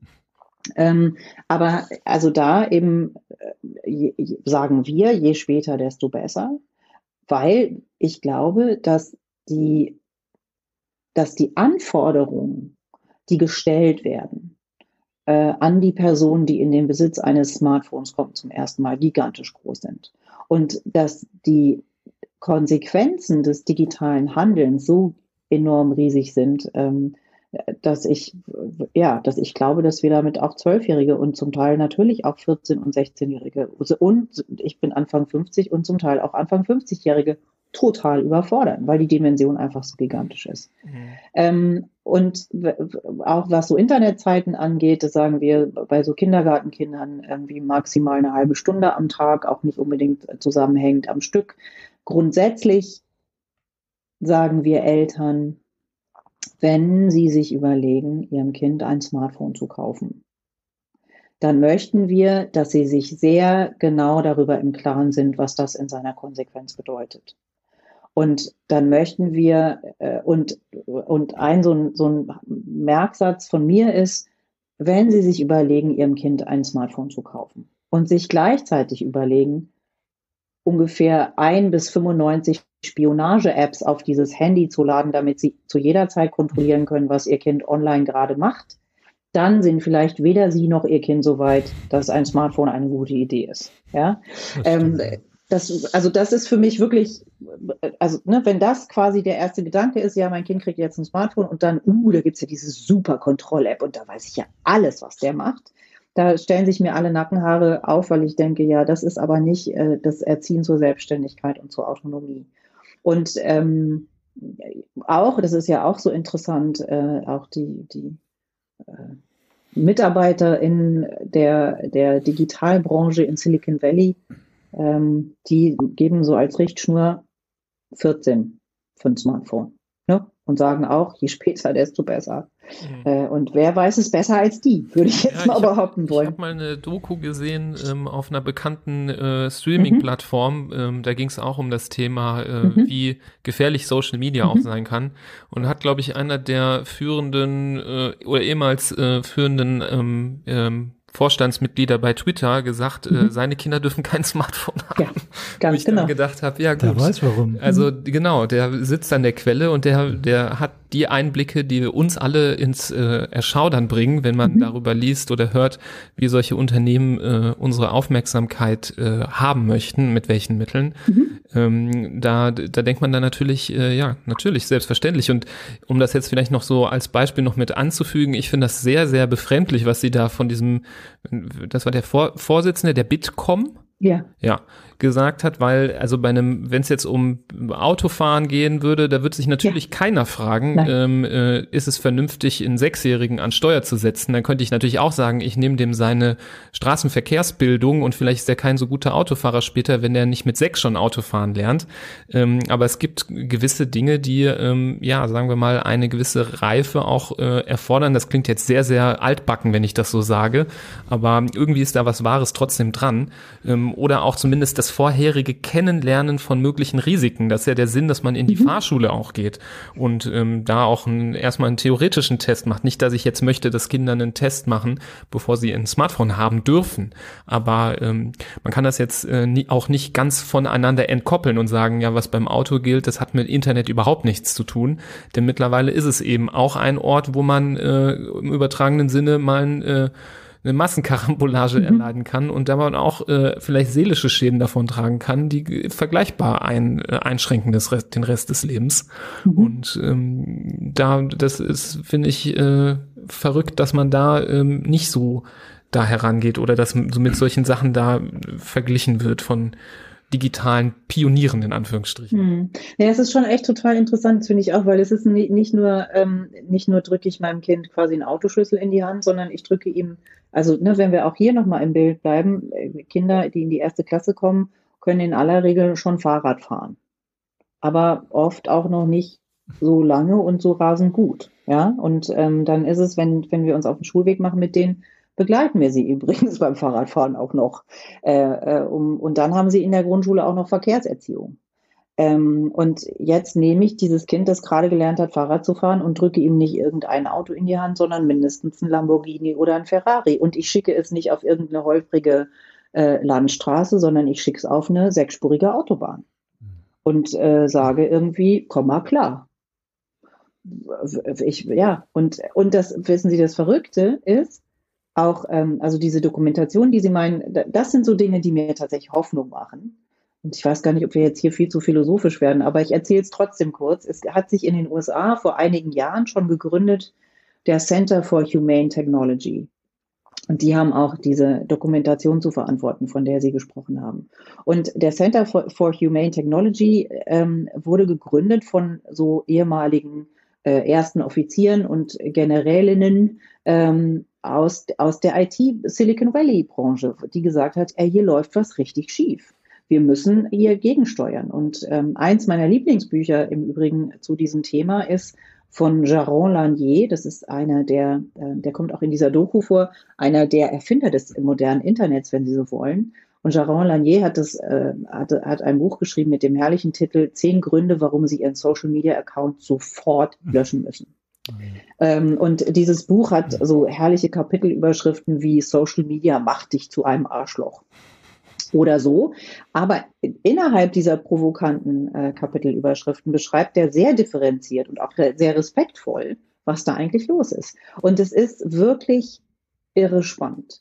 Ähm, und auch wir als Team schwanken immer wieder, also äh, zum Beispiel Innocence, auch ihr Podcast, ne, man macht ja dafür Werbung und wir sagen im Übrigen auch, ja, wir müssen aber auch als ein Gegengewicht im digitalen Raum ja sichtbar bleiben für unsere Zielgruppen.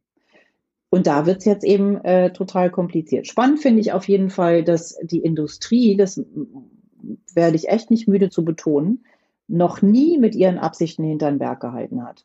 Es war immer vollkommen klar, was die wollen. Das haben sie auch, die haben auch nie so getan, als wäre es was anderes. Und spannend finde ich einfach, auch jetzt, ja, diese Doku läuft, ganz Deutschland hat über diese Doku geredet. Ähm, der Twitter-Chef äh, oder ehemalige Twitter-Chef sagt das, alle nehmen das irgendwie so verwundert zur Kenntnis und Konsequenzen am Verhalten hat es genau null. Mhm. Ist doch spannend. Ist doch total interessant. Und ich frage mich, Gibt es das, also das ist echt, ähm, ich habe darauf überhaupt gar keine Antwort, aber jetzt habe ich es ja mit zwei Ärzten zu tun. Ähm, gibt es eigentlich irgendwie so ein Phänomen auch, äh, wenn es um physische Krankheiten geht, wo, wo alle irgendwie wissen, ja, wahrscheinlich, um, wenn es um Zucker geht oder zu wenig Bewegung oder so, ne, wo wir auch wissen eigentlich, oh, ich dürfte nicht so viel Zucker essen und sollte auch ein bisschen mehr Sport machen und bleib dann trotzdem auf dem Sofa sitzen und esse noch ein bisschen Chips. Ähm, der Mensch ist einfach auch ein ambivalentes Wesen, mhm. wahrscheinlich. Aber ist das nicht das, was man auch, äh, Sie sind ja die Psychologin, äh, kognitive Dissonanz nennt, also, mhm. dass man das so auseinanderkoppelt? Ähm, da gibt's ja genug Sachen, genauso wie wenn man den äh, Regenwald abgeholzt ja. sieht und dann den Kopf schüttelt und sagt und dann, äh, dann doch danach dann die äh, dreifach Plastik verpackten Sachen kauft oder also das kann man mhm. auf so viele Dinge übertragen, dass das natürlich äh, ganz oft schwierig, ähm, schwierig umzusetzen ist. Dieses ja. eigentlich weiß ich es ja, aber so Einhalt in meinen Alltag findet es dann doch irgendwie nicht.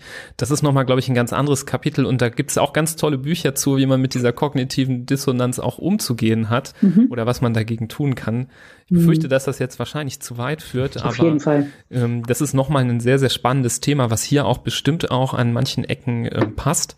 Ich würde vielleicht gerne noch auf einen Aspekt eingehen wollen, ähm, wo es ähm, auch um Ihren Rat geht, nämlich was können Eltern tun, die ähm, ja, Kinder haben, die betroffen sind. Also wenn es jetzt mhm. zum Beispiel dazu kommt, ähm, dass jetzt äh, Eltern hier das gehört haben und dann vielleicht zufällig, äh, aber auch vielleicht irgendwann in der Zukunft ähm, die Kinder dann doch sich öffnen und mitteilen, da war was oder man kriegt das irgendwie doch irgendwie mit und äh, findet es raus. Ähm, was kann man dann tun in diesem Moment, ähm, um seinem Kind zu helfen, um sich vielleicht selber zu helfen? Ähm, welche Anlaufstellen gibt es? Wo kann mhm. man Informationen bekommen? Ähm, Super Frage, vielen Dank. Ich möchte vor allen Dingen auch sagen, das Interessante ist, dass wir jetzt in Zeiten des Lockdowns haben wir es ja mit so zwei Extremen zu tun. Auf der einen Seite mit Kindern, die zu Hause ähm, Gewalt ausgesetzt sind und, und quasi keine Regulation von außen mehr stattfinden kann, so richtig gut und die Familien natürlich ohnehin auch nochmal besonders gestresst sind und andererseits aber auch ähm, mit Familien, die jetzt viel mehr Zeit miteinander verbringen, wo Kinder dann Zeit und Muße und, und den Mut finden, sich ihren Eltern anzuvertrauen. Tatsächlich. Das finde ich, äh, ne, das darf man auch nicht außer Acht lassen. Also sowas braucht auch Raum und Zeit. Und ähm, wenn sie wenn sich ihr Kind ihnen anvertraut oder wenn sie, und das ist ja meistens nicht so, dass ihr Kind kommt und sagt, du übrigens, ich wurde missbraucht oder ich wurde gecybergroomed.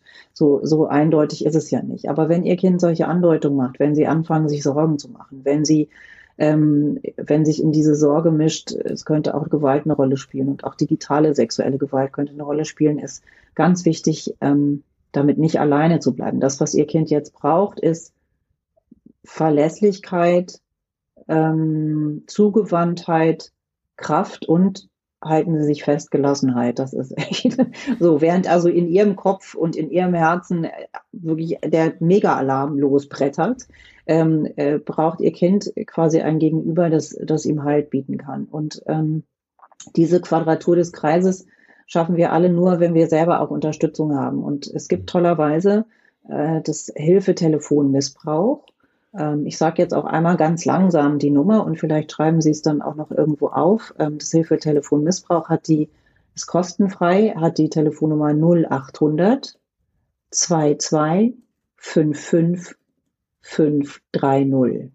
Und äh, da können Sie eben anonym, wenn Sie wollen, und kostenlos anrufen. Da sitzen tolle äh, Profis an der anderen, am anderen Ende der Leitung, mit denen können Sie sich erstmal sortieren und die können Ihnen auch sagen, äh, ach so, Sie rufen an aus, äh, keine Ahnung, aus Düren, um in NRW zu bleiben, oder aus Belitz, um hier nach Brandenburg zu ziehen. Da gibt es die Beratungsstelle XY bei Ihnen um die Ecke. Hier ist die Telefonnummer, das sind die Öffnungszeiten äh, und so weiter. Ähm, das ist das eine. Dann gibt es auch das Hilfeportal Missbrauch im Internet. Da kann man sich auch selber auf die Suche begeben nach Beratungsstellen, aber zum Beispiel auch nach Anwältinnen und Anwälten und so weiter. Ähm, also bleiben Sie damit nicht alleine. Haben Sie bitte nicht das Gefühl, Sie alleine können das nur alles lösen und auch nur Sie alleine können Ihr Kind erlösen. Das kann niemand alleine, alleine auch keine Mutter und kein Vater und auch kein, kein Arzt oder keine Psychologin. Es braucht immer das Dorf, wenn Sie so wollen, das Team rund ums Kind. Ähm, wichtig ist für sich selber auch jemanden zu haben, und das ist oft auch gut, wenn das ein Profi von außen ist, mit dem Sie sich und Ihre Gefühle und Ihren ganzen Wahnsinn sortieren können.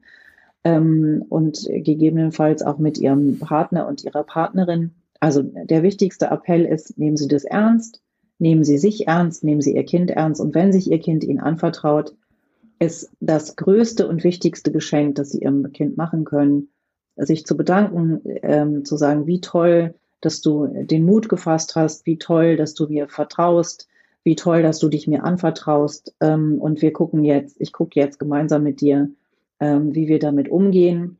Wichtig ist auch, nichts zu versprechen, was sie nicht halten können. Also wenn ihr Kind sagt, das soll aber niemand wissen, nicht zu sagen, das verspreche ich dir. Oder ähm, wenn ihr Kind sagt, ähm, äh, aber versprich mir, dass, dass, dass du das nie, das ist manchmal so bei getrennten Eltern, der Papa oder die Mama darf das nicht wissen, der andere Elternteil. Das können sie und dürfen sie nicht versprechen. Und da ist es wichtig, dass sie so ihr Elternsein annehmen sozusagen und sagen, hm, ich verstehe, äh, klar, verstehe ich, würde ich auch wollen an deiner Stelle, aber das kann ich dir nicht versprechen. Ähm, und äh, es wird manchmal auch Momente geben, da werde ich Entscheidungen treffen.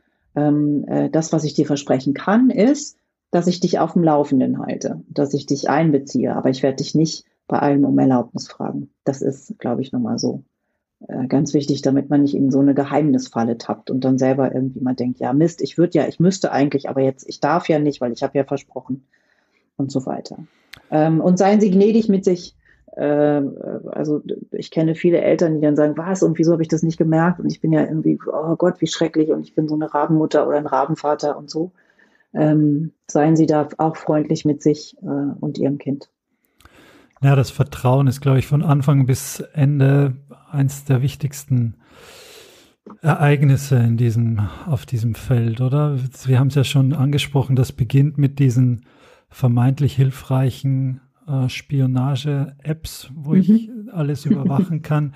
Oder bis zu dem Zeitpunkt, wo das Kind vielleicht das Handy noch nicht so unter Kontrolle hat, um mich auszusperren, kann ich es mir mhm. ja nachts, wenn das Kind schläft, nehmen und mal so im Verlauf gucken, wo sich so rumtreibt. Das ist ja wie Tagebuch lesen. Und jeder, der, mhm. jeder, dessen Tagebuch mal gelesen worden ist, weiß, dass man das nie mehr vergisst und dass das ein Riesenvertrauensbruch ist. Mhm. Und das geht natürlich bei der Bewältigung eines solchen Schlags ähm, unmittelbar weiter. Wenn ich da anfange mit, ja, wie, wie konnte das denn passieren? Und ja, warum mhm. hast du das denn gemacht und wusstest mhm. du nicht? Und das war mhm. doch, aber wie blöd war das denn? Mhm. Da macht man alles, wo, wozu sich das Kind gerade aufgerafft hat. Wahrscheinlich nicht erst seit fünf Minuten, sondern wahrscheinlich Tage oder Wochen und dann den Schritt gewagt hat, macht man innerhalb von Sekunden zunichte. Und diese Reaktionsmöglichkeiten, die Sie gerade beschrieben haben, sind ja, die sind, glaube ich, unglaublich wichtig, mhm. um da das weiter gemeinsam durchstehen zu können. Mhm. Absolut. Ich, äh, also ähm,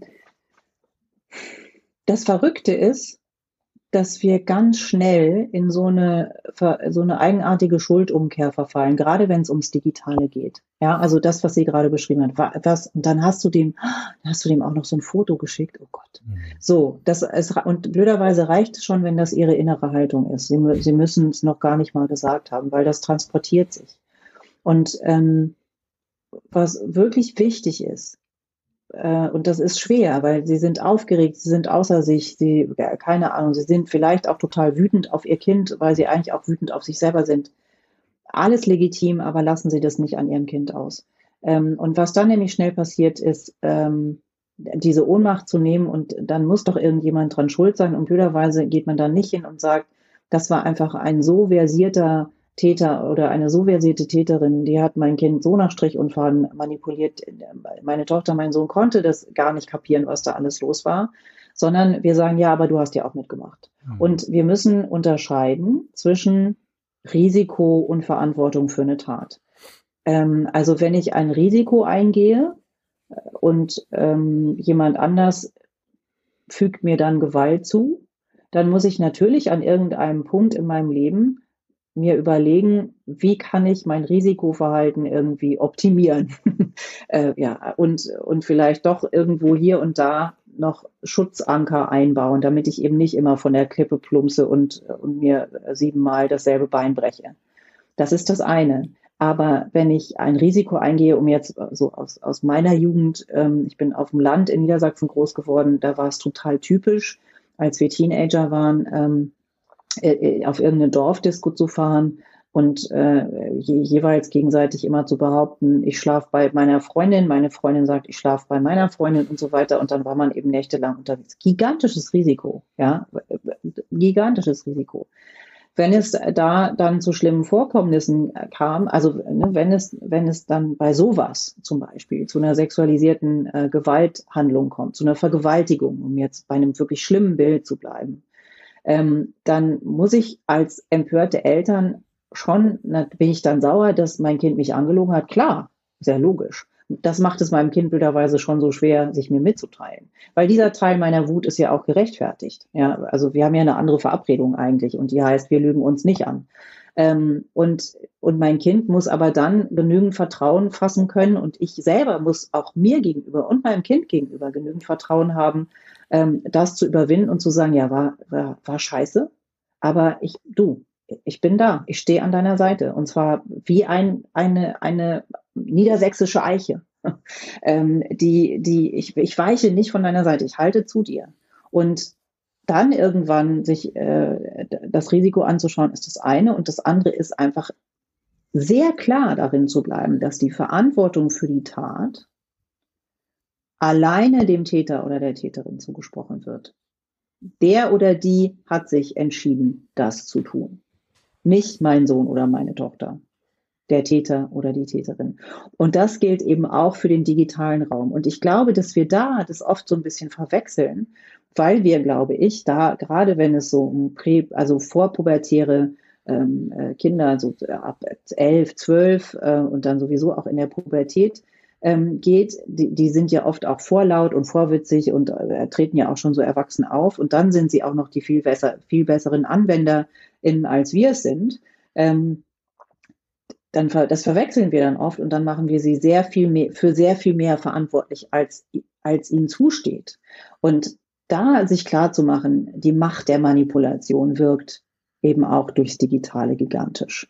Ähm, und da muss ich dann muss ich freundlich sein und mein Kind in den Arm nehmen und sagen, was für ein gemeiner Hund, ähm, dass der das gemacht hat. Im Übrigen, ähm, äh, noch nie gab es so viel, ähm, so viel Betrug und Hochstapelei und äh, Heiratsschwindelei wie jetzt. Und das funktioniert ja meistens nicht mit Kindern, sondern eher mit Erwachsenen. Und eine kleine Anekdote. Wir kriegen, ich würde sagen, seit ungefähr einem Jahr, seit die Pandemie voll ausgebrochen ist, ähm, kriegen, kriege ich am Tag auf meinen Innocence E-Mail-Fach ähm, zwei bis sieben E-Mails von irgendwelchen Verwaltern, von irgendwelchen äh, Menschen, die entweder gerade gestorben sind und mir entweder 95 Millionen oder nur 65 Millionen US-Dollar hinterlassen wollen.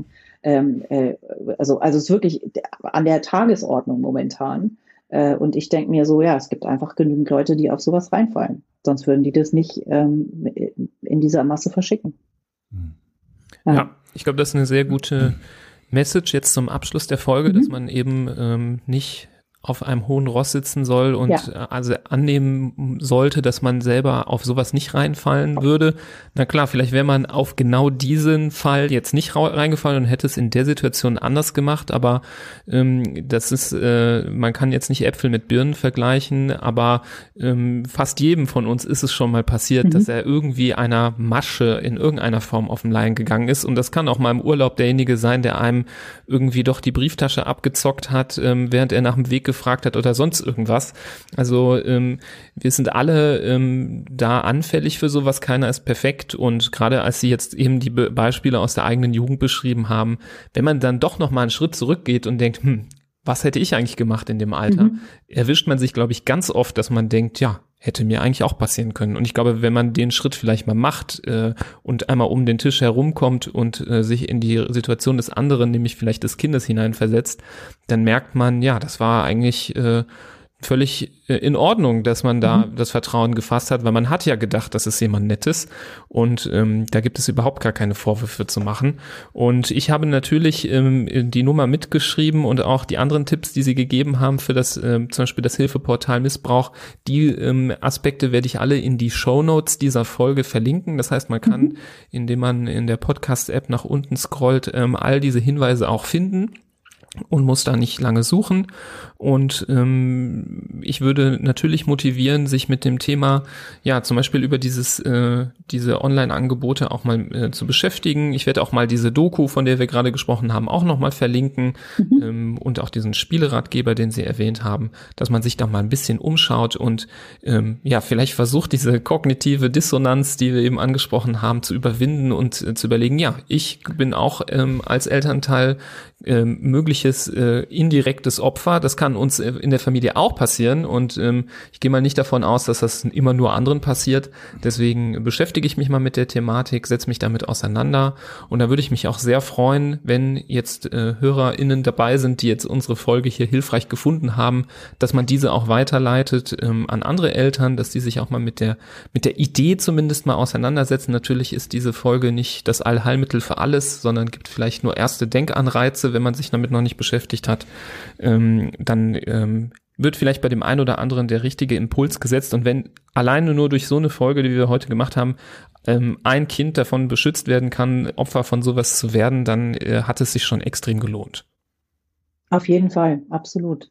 Ich glaube, das, was wir, das Geschenk, das wir uns und unseren Kindern machen können, ist, ist ähm, mutig aufmerksam zu sein und, äh, und Vertrauen in sich äh, zu haben und wenn das mal so ein bisschen wackelt, eben zu wissen, wo ich Hilfe finden kann. Und äh, da hilft eben ganz besonders das Hilfetelefon. Und so Podcasts wie Ihre. Also es ist äh, eine tolle Idee, äh, toll, diesen Raum aufzumachen für so eine, ähm, ja, wie ich finde, auch insgesamt sehr freundliche und gelassene Unterhaltung über ein Thema. Und wenn ich mir was wünschen dürfte, dann wäre es, dass ganz viele HörerInnen das mitnehmen und sagen, ach guck mal, geht kann man, kann man drüber reden. Mhm. Ähm, auch wenn es schockiert und äh, manchmal der Atem ein bisschen stockt, kann man drüber sprechen, man kann zwischendrin auch lachen ähm, und, und am Ende eigentlich trotzdem positiv, nicht eigentlich positiv in den Abend gehen und sagen, mh, haben wir was geschafft heute. Ja, was geschafft und auch irgendwie, muss man sagen, was gelernt. Also auch ich für meinen Teil ähm, bezüglich meiner Kinder, meiner Erziehung, es ist einfach an der Zeit, die Augen zu öffnen und zu sagen, okay, dieses, diese Problematik besteht mittlerweile durch die Möglichkeiten des Internets und man muss nicht nur gucken, was ist das beste Fahrrad für mein Kind und was ist die, die beste Bettwäsche und welche Schule, sondern ich muss auch gucken, was ist der beste Umgang oder das beste das beste Alter fürs Handy oder sonst irgendwie. Man muss einfach mhm sich dessen bewusst sein, dass man diese Verantwortung hat und da nicht nur, weil man vielleicht nicht so in dem Thema drin ist, die Augen verschließen und sich denken, ja, ja, nee, was der spielt, das, das durchschaue ich schon lange nicht mehr und jetzt macht er auch irgendwie online und also das, ich bin sehr froh, dass wir darüber sprechen konnten. Leider, wie befürchtet, habe ich das Gefühl, wir könnten noch noch ewig sprechen. Ähm, aber ich glaube, irgendwann kommen wir auch zu einem Punkt, wo man, wo man mal das Gesagte und das äh, Gehörte sacken lassen sollte und man vielleicht auch über die eigene Situation und über die eigenen Möglichkeiten, aber auch Gefahren, die vielleicht dem jeweiligen Kind gerade äh, zugegen kommen könnten. Die Kinder sind alle unterschiedlich alt von den Eltern, die hier zuhören. Die einen sind erst drei, die anderen sind schon 16. Mhm. Da gibt's ja äh, in, jedem, in jeder Altersvariation eigene Pitfalls und eigene Problematiken. Ich habe mich sehr gefreut, dass wir darüber sprechen konnten mit Ihnen und Ich glaube, da haben ganz viele Menschen jetzt ganz wichtige Dinge für jetzt und für die Zukunft mitnehmen können. Vielen Dank. Ähm, ich schließe mich dem an. Ich bedanke mich auch äh, an dieser Stelle für das tolle Interview und ja, verabschiede an dieser Stelle unsere ganzen Hörerinnen und Hörer und äh, wünsche eine gute weitere Zeit, ähm, hoffentlich ohne solche Ereignisse und wenn doch, dann hoffentlich hier etwas gelernt, wie man damit umgehen kann. Und ja, so hören wir uns bei der nächsten Folge. Bis dahin. Tschüss. Auf Wiedersehen.